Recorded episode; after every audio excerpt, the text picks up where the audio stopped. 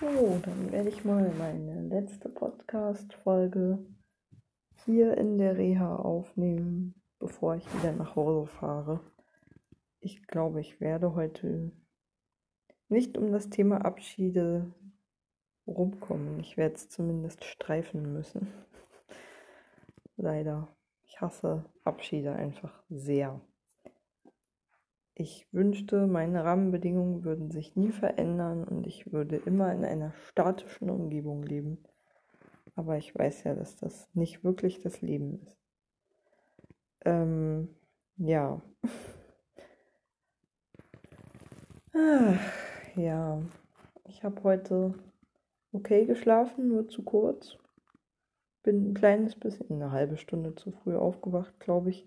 Ganz panisch ich muss aufstehen. Dabei musste ich, konnte ich noch eine halbe Stunde pennen.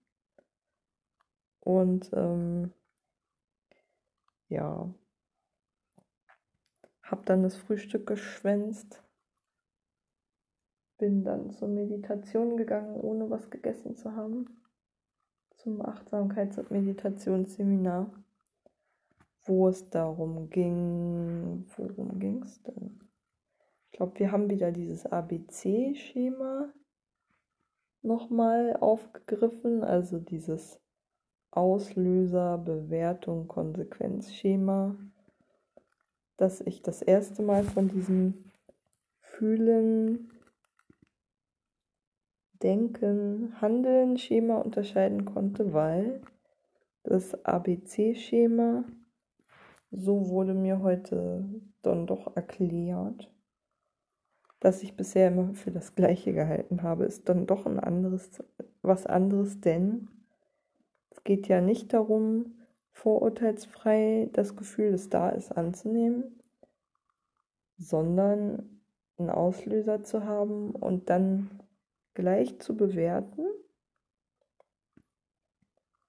Und dabei kann man eben eine Bewertung einnehmen, die zu einer Konsequenz führt, die einem mehr Handlungsfreiheit verschafft oder eine, die einem weniger Handlungsfreiheit verschafft, sag ich mal. Oder die einen eher in irgendwelchen, naja, doch engen Verhaltensweisen festhält. Oder eine, die den Blick etwas weitet, die Perspektive etwas weitet. Während dieses Fühlen, Denken, Handeln Konzept im Prinzip darauf aufbaut, das Gefühl, das da ist, einfach nur erstmal wahrzunehmen, stehen zu lassen, anzunehmen, dann erst zu denken, also zu planen und denken, fühlen, handeln, naja, das, den Plan dann erst auszuführen. Und zwar unter Berücksichtigung der Gefühle, die da sind natürlich. Und so, dass diese genügend Raum bekommen. Und ähm, ja, das ist alles graue Theorie, aber jedenfalls fand ich nochmal wichtig, den Unterschied zu verstehen, dass es bei diesem ABC-Modell ja schon ganz doll um die Bewertung geht, die ja beim Fühlen, Denken, Handeln Modell eher vermieden werden soll und die auch für unterschiedliche Situationen geeignet sind. Also meinetwegen, wenn man halt kein allzu starkes Gefühl hat, das sich in den Vordergrund stellt, kann man dieses ABC-Modell nehmen und anwenden. Ähm, Solange man kein wichtiges Gefühl in den Hintergrund drängt, ist das okay. Solange es einem, wie gesagt, eine größere Handlungsfreiheit verschafft. Nur darf man halt nicht in die Falle tappen, das Gefühl dahinter komplett zu verleugnen einfach einen Umweg zu machen, indem man sich, also man, es darf nicht im Selbstbetrug enden. Man darf nicht so tun, als ob, oder es sollte nicht dazu führen, siehst du, ich spreche die ganze Zeit in Regeln, aber es ist nicht wirklich hilfreich, wenn, ähm, wenn das negative Gefühl hinter dem Auslöser, also das auf den Auslöser folgt, halt einfach umgangen wird und durch ein positives Gefühl ersetzt wird. So. Und naja, wie auch immer. ich glaube, wir haben das dann geübt, indem wir an eine Situation denken sollten, an einen Auslöser denken sollten, dann eine Bewertung vornehmen sollten und dann eine Konsequenz daraus, naja, handeln konnte man ja schlecht, ist ja nicht so Meditation, dass man dann in Aktion treten kann, aber zumindest den ersten Teil, also an den Auslöser denken und dann an die Bewertung rangehen, ist, glaube ich, ja, die Idee dahinter gewesen. Ähm und ehrlich gesagt, ich habe es wie immer ein bisschen anders gemacht. Ich habe gemerkt, dass ich innerlich angespannt bin, auch klar kurz vor der Abreise. War ja mein letzter Tag heute, wie ich ja schon des Öfteren erwähnt habe. Ähm, und außerdem wurde das Ganze noch besonders spürbar dadurch, dass die Stühle hier zu hoch für mich sind und ich festgestellt habe, dass ich besser meditieren kann, wenn ich meine Füße komplett auf den Boden aufstelle. Das geht aber nur, wenn ich so weit auf der Stuhlkante nach vorne rutsche, dass im Prinzip meine Oberschenkel nur zur Hälfte den ähm, Stuhl berühren, sodass ich mich schon fast ein bisschen wie auf der Stuhlkante sitzen fühle. Das ist eine wahnsinnig anstrengende Haltung auf Dauer und verstärkt natürlich auch nochmal die Anspannung, die ohnehin schon spürbar war. Ich habe es deswegen, die Spannung, die ich sozusagen unter anderem im Kopf gespürt habe, habe ich vor allen Dingen auch in den Oberschenkeln wahrgenommen. Aber nicht nur da, so rund um meinen Unterbauch rum war es auch fühlbar. Ähm, und ja, habe mich dann einfach daran gemacht,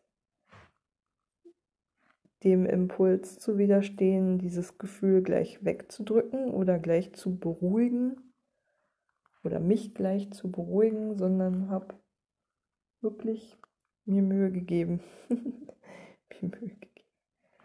Das Gefühl einfach so stehen zu lassen und reinzugehen in das Gefühl, es wahrzunehmen die Anspannung wahrzunehmen, wie sie sich angefühlt hat, wo sie genau saß, wo sie aufhörte oder weniger stark war. Und ähm, dann sozusagen diese Anspannung anzunehmen und die Angst, die dahinter stand, halt zu benennen und mir selber innerlich ein paar verständnisvolle Worte zu sagen, dass es total normal ist, gerade in meiner Situation Angst zu haben. Und ähm, dass es okay ist und sein darf. So ungefähr. Ich übe noch. Aber ich finde, diese, ja, wie gesagt, war jetzt nicht komplett ja, doch, war schon irgendwie auch die Übung, aber ich wollte, wie gesagt, ich glaube nicht, dass es der Sinn von Meditation ist, über seinen eigenen Körper hinwegzugehen. Das kann, glaube ich, nie gut sein. Auf Gedeih und Verderb eine Übung mitzumachen, wenn man spürt, da ist irgendwas im Weg, irgendein Hindernis, irgendeine Anspannung, irgendein Gefühl. Mir ist wichtig, das wahrzunehmen und nicht wegzudrücken. Ganz besonders, wenn ich meditiere. Und ja, wie gesagt, ich hoffe,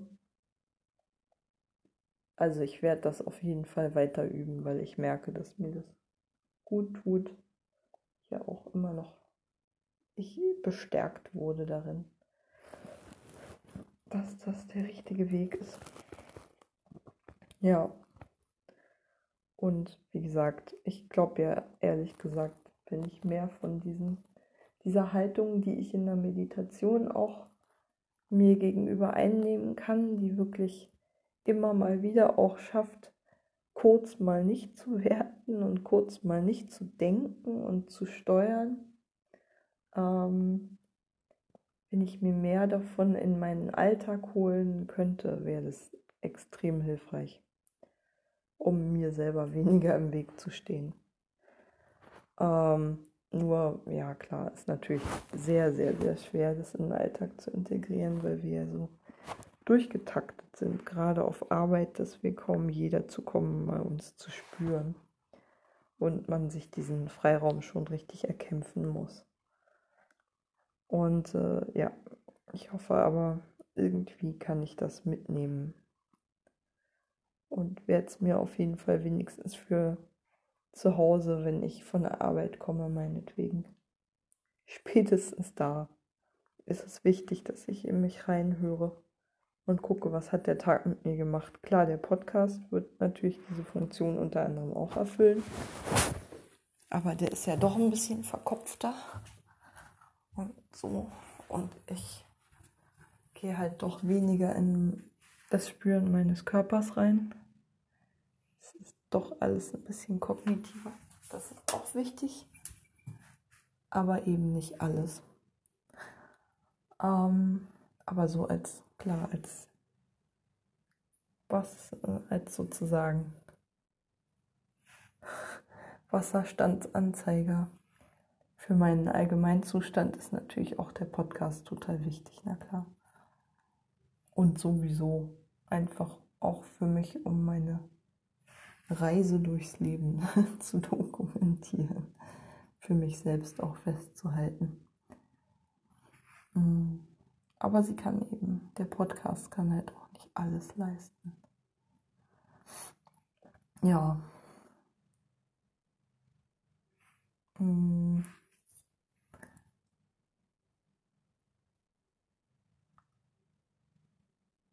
Jo. Was war dann noch? Also Achtsamkeit und Meditation war mein erstes Seminar.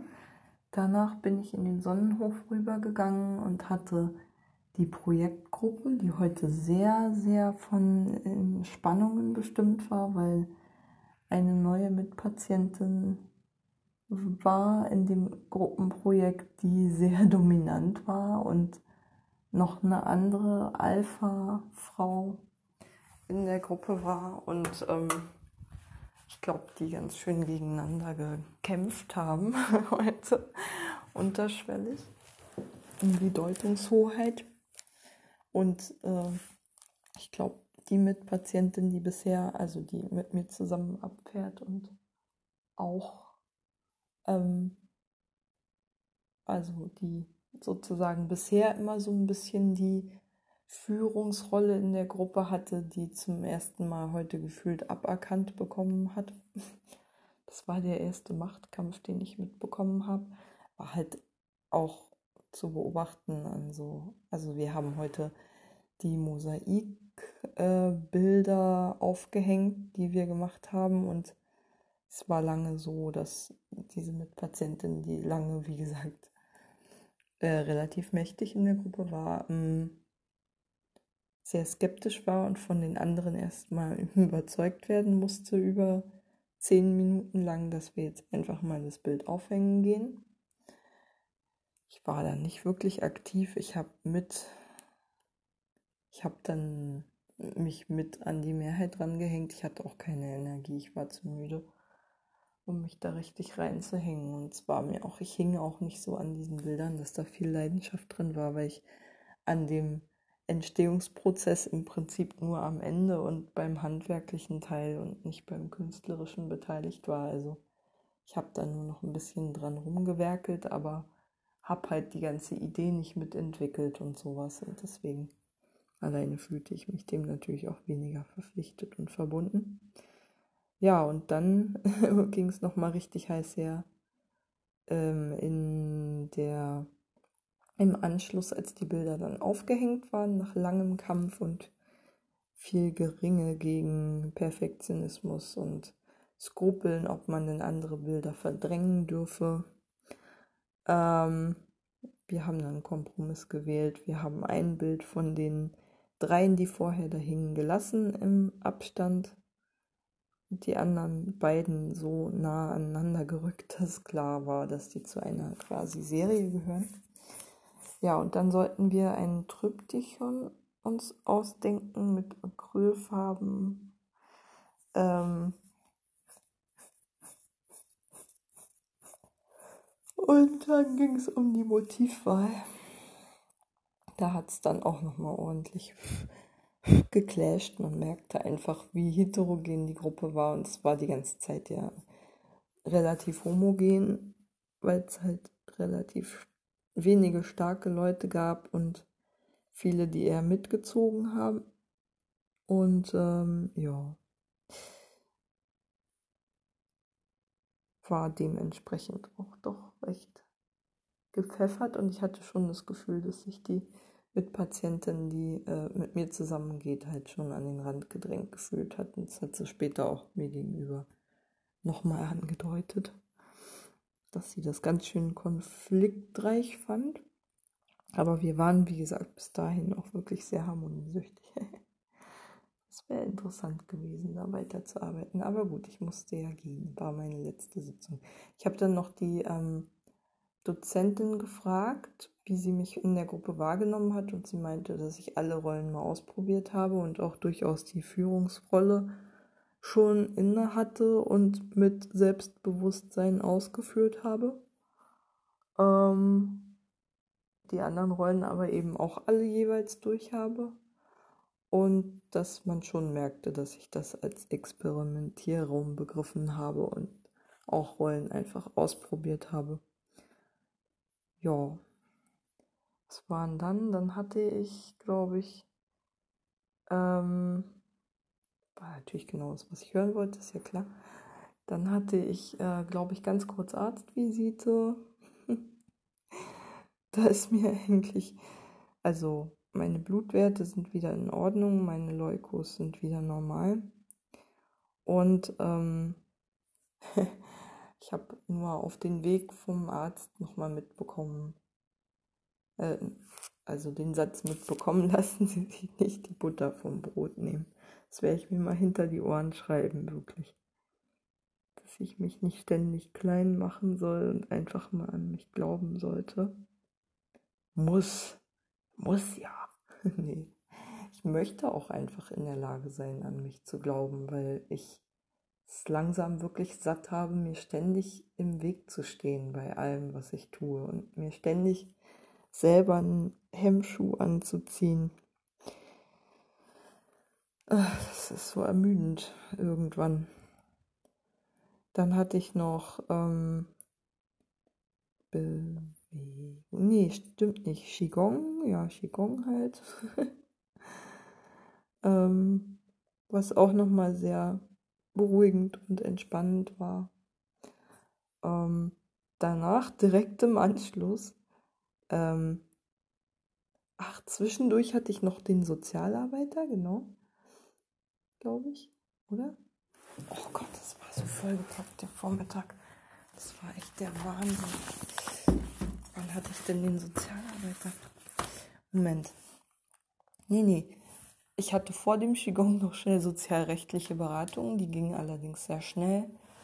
Also ich habe nur noch mal nachgefragt, ist das jetzt wirklich so? Wo ist denn jetzt die Zuständigkeit für meinen beruflichen Reha-Antrag? Liegt jetzt bei der Rentenversicherung, weil es einen kausalen Zusammenhang zwischen der medizinischen und der beruflichen Reha gibt muss also nicht unmittelbar in der medizinischen Reha offensichtlich beantragt werden, die berufliche Reha, damit die Zuständigkeit auf die Rentenversicherung übergeht, die ja in dem Fall mein Träger war, Kostenträger für die medizinische Reha, sondern ähm, in dem Fall, wie gesagt, da es eine Sinn, sinngemäß eine Einheit ergibt, die berufliche und die medizinische Reha und quasi unmittelbar aufeinander bezogen, auch durch die Beantragung, äh, die gemeinsame, sind, ist wohl dann der Kostenträger auch der gleiche, sodass es dann wohl die Rentenversicherung ist. Aber es scheint ein Grenz Grenzfall zu sein. Ich habe schon gemerkt, dass das nicht ganz einfach zu klären ist.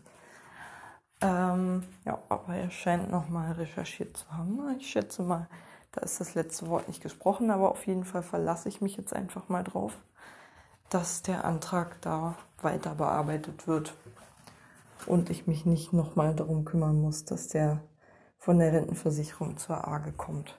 Zumal, wenn die ja sowieso nicht zuständig ist. Aber wie gesagt, scheint ein Grenzfall zu sein. Durch die gemeinsame Beantragung scheint es aber wirklich ein Kostenträger zu sein, ja. Ähm, genau. Hat mich auch nochmal darauf hingewiesen, dass ich mich arbeitssuchend melden muss, ist klar. Weiß ich auch. Ist auch so ziemlich das Erste, was ich mir aufgeschrieben habe auf meine Liste für, wenn ich nach Hause fahre, neben der Bewerbung an die Lebenshilfe schicken, pro forma. Ähm, ne? Solche Sachen an die AGE und an die Krankenkasse den Entlassungsschein schicken. Und noch zig andere Sachen, aber das sind so die wichtigsten. Mm, der Rest ist eher so hauswirtschaftliches Zeug. Ja, was noch? Man sieht, ich bin schon gedanklich voll im Trott drin wieder. Ja, wie gesagt, zum Qigong kann ich nicht viel sagen, außer dass es entspannend war. Abschlussdiagnostik war nochmal alles abgefragt, was ich am Anfang und in der Mitte der Reha nochmal abgefragt bekommen habe, wie es mir körperlich und psychisch hier halt so geht, wie meine Symptome sind, ob ich irgendein Trauma erlebt habe dass hier besser, schlechter oder irgendwas geworden ist. Ähm, also nicht hier, aber oder ob mein Trauma hier besser oder schlechter oder was auch immer geworden ist, reaktualisiert wurde oder was auch immer. Ähm, ja. Und ich stellte fest, ich hatte, glaube ich, ein bisschen weniger extreme Werte als beim Anfang. Aber ich musste noch mal dran denken. Ich hatte es die ganze Zeit im Hinterkopf, auch beim Ausfüllen, wollte aber trotzdem ehrlich bleiben, dass ich da quasi so ziemlich alle Kriterien für einen Burnout erfülle, was mir auch vollkommen klar ist. Ähm, wie meine Bezugstherapeutin mir beim Durchsprechen des Befundes nochmal erläutert hat. Aber wie gesagt, das ist mir ja auch klar hilft mir ja nichts, diese Etikette aufzupacken. Naja, ähm, Mittag war halt Mittag. Ich, Gott, ich habe noch mal bei den Frauen gesessen, mit denen ich am Anfang der Reha viel gesessen hatte. Und äh, naja, weil ich sonst niemanden mehr gefunden habe. Die anderen sind ja gestern schon gefahren. Und die noch die anderen beiden, die eine Verlängerung bekommen hatten, die hatten andere Essenszeiten. Das waren so ziemlich die letzten, die ich da noch kannte. Also habe ich mich zu denen gesetzt. Ja. Hatte dann eine lange, lange Pause, bis ich Bewegungstherapie hatte. Habe in der eigentlich nur gelesen. Draußen mich ein bisschen entspannt dabei. Und ähm, ja, Bewegungstherapie bin ich fast eingeschlafen. Auf meine Initiative hin hat sich die Gruppe entschieden, eine Atemtherapie einzufordern.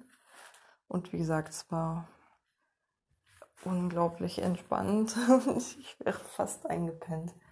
Meine Güte, war das schön. Schon alleine, wenn ich mir die Erinnerungen hochhole, merke ich gleich, wie ich ah, entspannt werde. Das ist echt schön gewesen. Wie immer.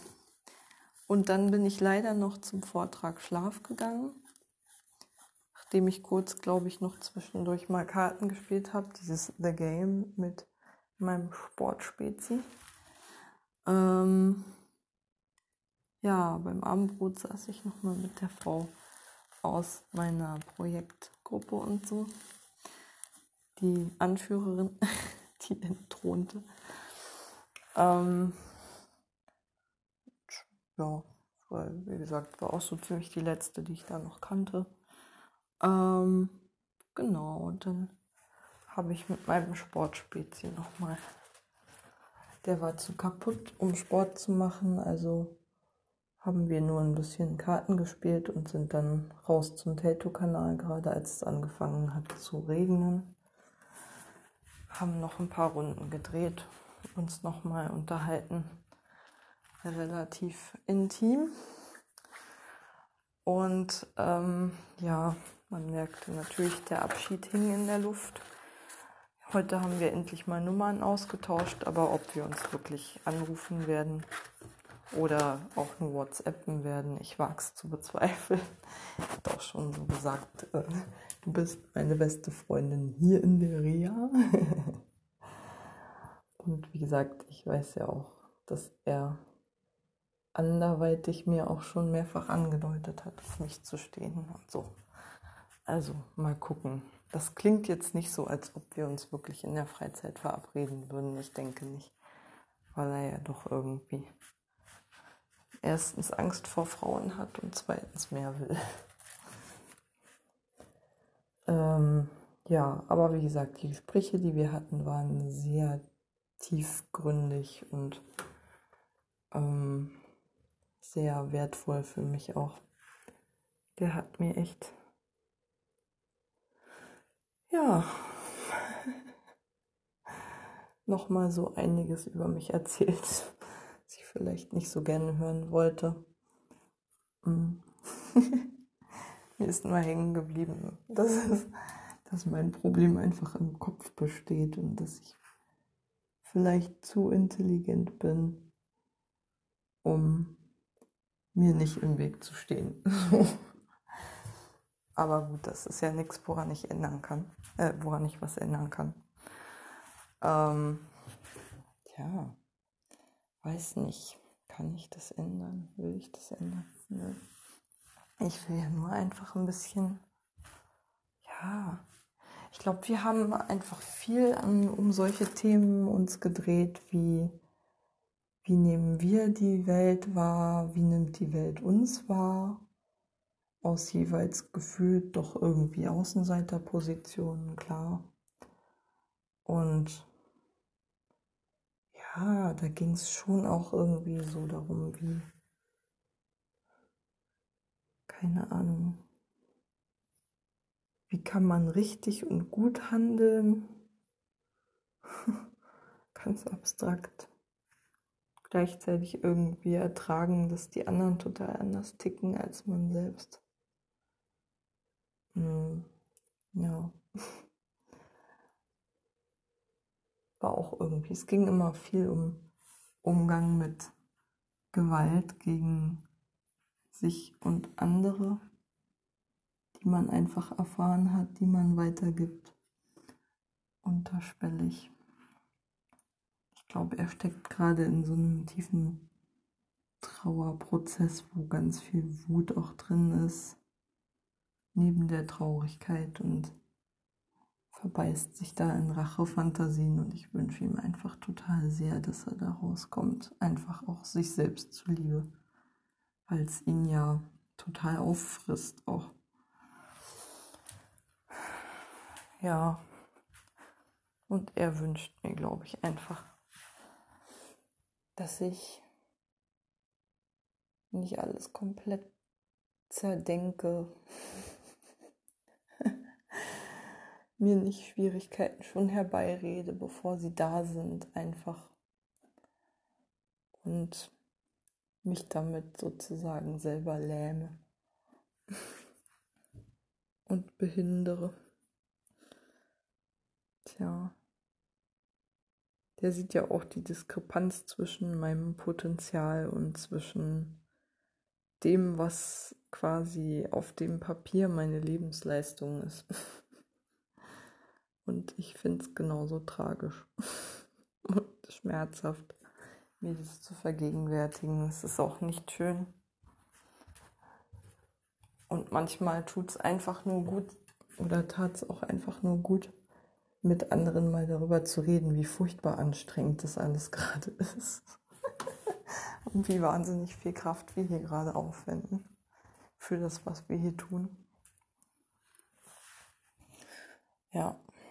Aber naja, hätte ich nicht das eine oder andere Mal wirklich, wäre ich nicht über meinen Schatten gesprungen und hätte ich diesen Raum hier nicht als Experimentierfeld für Dinge, die ich sonst draußen vielleicht nicht so leicht tun würde, gesehen. Ähm, ich glaube, ich hätte mehr Schwierigkeiten gehabt, ähm, das, ähm, also auch, naja, Anschluss gefunden würde ich jetzt nicht sagen, aber ich hatte schon Leute, mit denen ich hier wirklich tiefgreifende therapeutische Gespräche geführt habe. Und das ist auf jeden Fall sehr, sehr wertvoll als Erfahrung und hätte ich gerade am Anfang auch nicht gedacht, dass das möglich ist. Das finde ich schön, dass ich mir das selber auch ermöglicht habe. das, obwohl ich ihn im Prinzip kennengelernt habe, weil er mal irgendwie in meiner Ergotherapie-Einführung, die nur eine Sitzung war, ähm, saß und ich ihn vorher mit einer anderen Mitpatientin habe Tischtennis spielen sehen und ähm, da ganz creepy in der Nähe gesessen habe und den die ganze Zeit so halb zugeguckt habe, während ich da lag und mich nicht getraut habe zu fragen, ob ich mitspielen kann. Aber dann in dieser Ergotherapie-Sitzung so ein paar Tage später dann schon die Initiative ergriffen habe und einfach auf ihn zugerannt bin mit der Frage, ob, ob wir einfach mal Tischtennis spielen können. So hat das Ganze irgendwie angefangen. Das ist echt krass. Und wie gesagt, ich hatte hier so einige sehr, sehr, sehr tiefe Gespräche, die ich draußen, glaube ich, so nicht hätte führen können mit Menschen, die ich nicht niemals kennengelernt hätte draußen auch. Obwohl ich schon gemerkt habe, dass alle hier irgendwie schon, also zumindest die Leute, mit denen ich näher zu tun hatte, doch irgendwie alle schon so Sachen an der Backe hatten, die ich alle ganz gut nachvollziehen konnte. Da war selten mal ein Problem, wo ich mir dachte, da habe ich jetzt gar keine Anknüpfungspunkte für, denn selbst wenn es irgendwelche Beziehungskisten waren, waren es trotzdem Beziehungsdynamiken, die ich kannte. So, selbst wenn jemand in einer total schrecklichen Trennung gerade steckte, konnte ich mich da trotzdem noch reinversetzen, weil ich diese Art von Beziehungsmuster kannte, die die beiden da aufgebaut hatten, mit denen sie sich gegenseitig zermürbt haben. Ähm, ja. und die Persönlichkeiten, die dahinter standen, kannte ich auch. Also diese Anteile. Ja, also viel weniger oberflächlich kann ich es jetzt nicht machen. ich glaube, ich bin auch zu müde. Ich will jetzt einfach nur noch schlafen. Und ja, glaube, ich werde nicht mal mehr zum Meditieren kommen. Ich werde noch ein bisschen Ermüdungslesen praktizieren wie heute in meinem Schlafvortrag, in dem sonst nicht viel Neues war und im Übrigen, naja, der sehr unsicher vorgetragen wurde von einem sehr angespannt wirkenden Dozenten, ähm, der sichtlich sich unwohl fühlte in der Rolle des Vortragenden. Aber das hat es irgendwie menschlicher gemacht glaube, hier ist auch irgendwie ein Ort, wo das, glaube ich, für Dozenten nicht unbedingt Manko sein muss, sondern sie eher vielleicht noch ein bisschen glaubwürdiger vor den Patienten macht. Weil eben klar ist, dass die selber auch ihre Kämpfe zu bestehen haben und nicht die Götter in Weiß sind, die über allem stehen. Gerade das finde ich an der Klinik hier sowieso total schön, dass hier keiner so tut, als würde er über den Dingen stehen. Also diese Haltung von wegen, hier die Klienten und da das Fachpersonal, das ist hier niemals in dieser Schärfe so aufgetreten.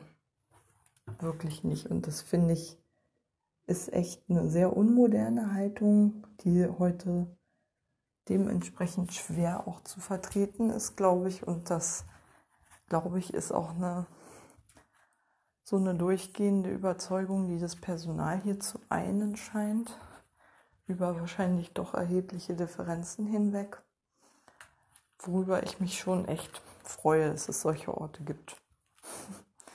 Ist einfach so. Also wirklich macht eine super Atmosphäre hier, die sehr akzeptierend ist und wertschätzend. Einem so ein bisschen das Gefühl von einer Oase gibt, oder einer Insel. Ja, ja, so viel dazu. Ich hoffe, ich werde hier nicht so schnell wieder hinkommen müssen und meinen Weg fortsetzen können und den nächsten, die nächste Niederlage mit Fassung nehmen und als Chance für einen weiteren Weg sehen, statt als Niederlage nur zu sehen. Also, sprich, zumindest zu sehen, dass es danach weitergeht, dass mir nicht alles verschlossen ist und es nicht total hoffnungslos ist, einen Job zu finden. Ich war ja vor noch einer Woche, glaube ich, in genau dieser Stimmung. Und mittlerweile bin ich froh, dass ich da mich schon ein Stück weit von dieser Haltung distanziert habe, dass alles komplett hoffnungslos ist und doch hier und da ein paar Wege sehe, die weiter verfolgt werden können, selbst wenn ich jetzt mit diesem Versuch scheitern sollte bei der Lebenshilfe. Ja, naja. So viel zu heute. Morgen werde ich hoffentlich auch wieder Zeit mir nehmen können für meinen Podcast. So viel Zeit muss sein. Einfach auch wahrscheinlich, um mir die Nervosität vor dem Bewerbungsgespräch vom, von der Seele zu reden. Ja, genau. Gute Nacht.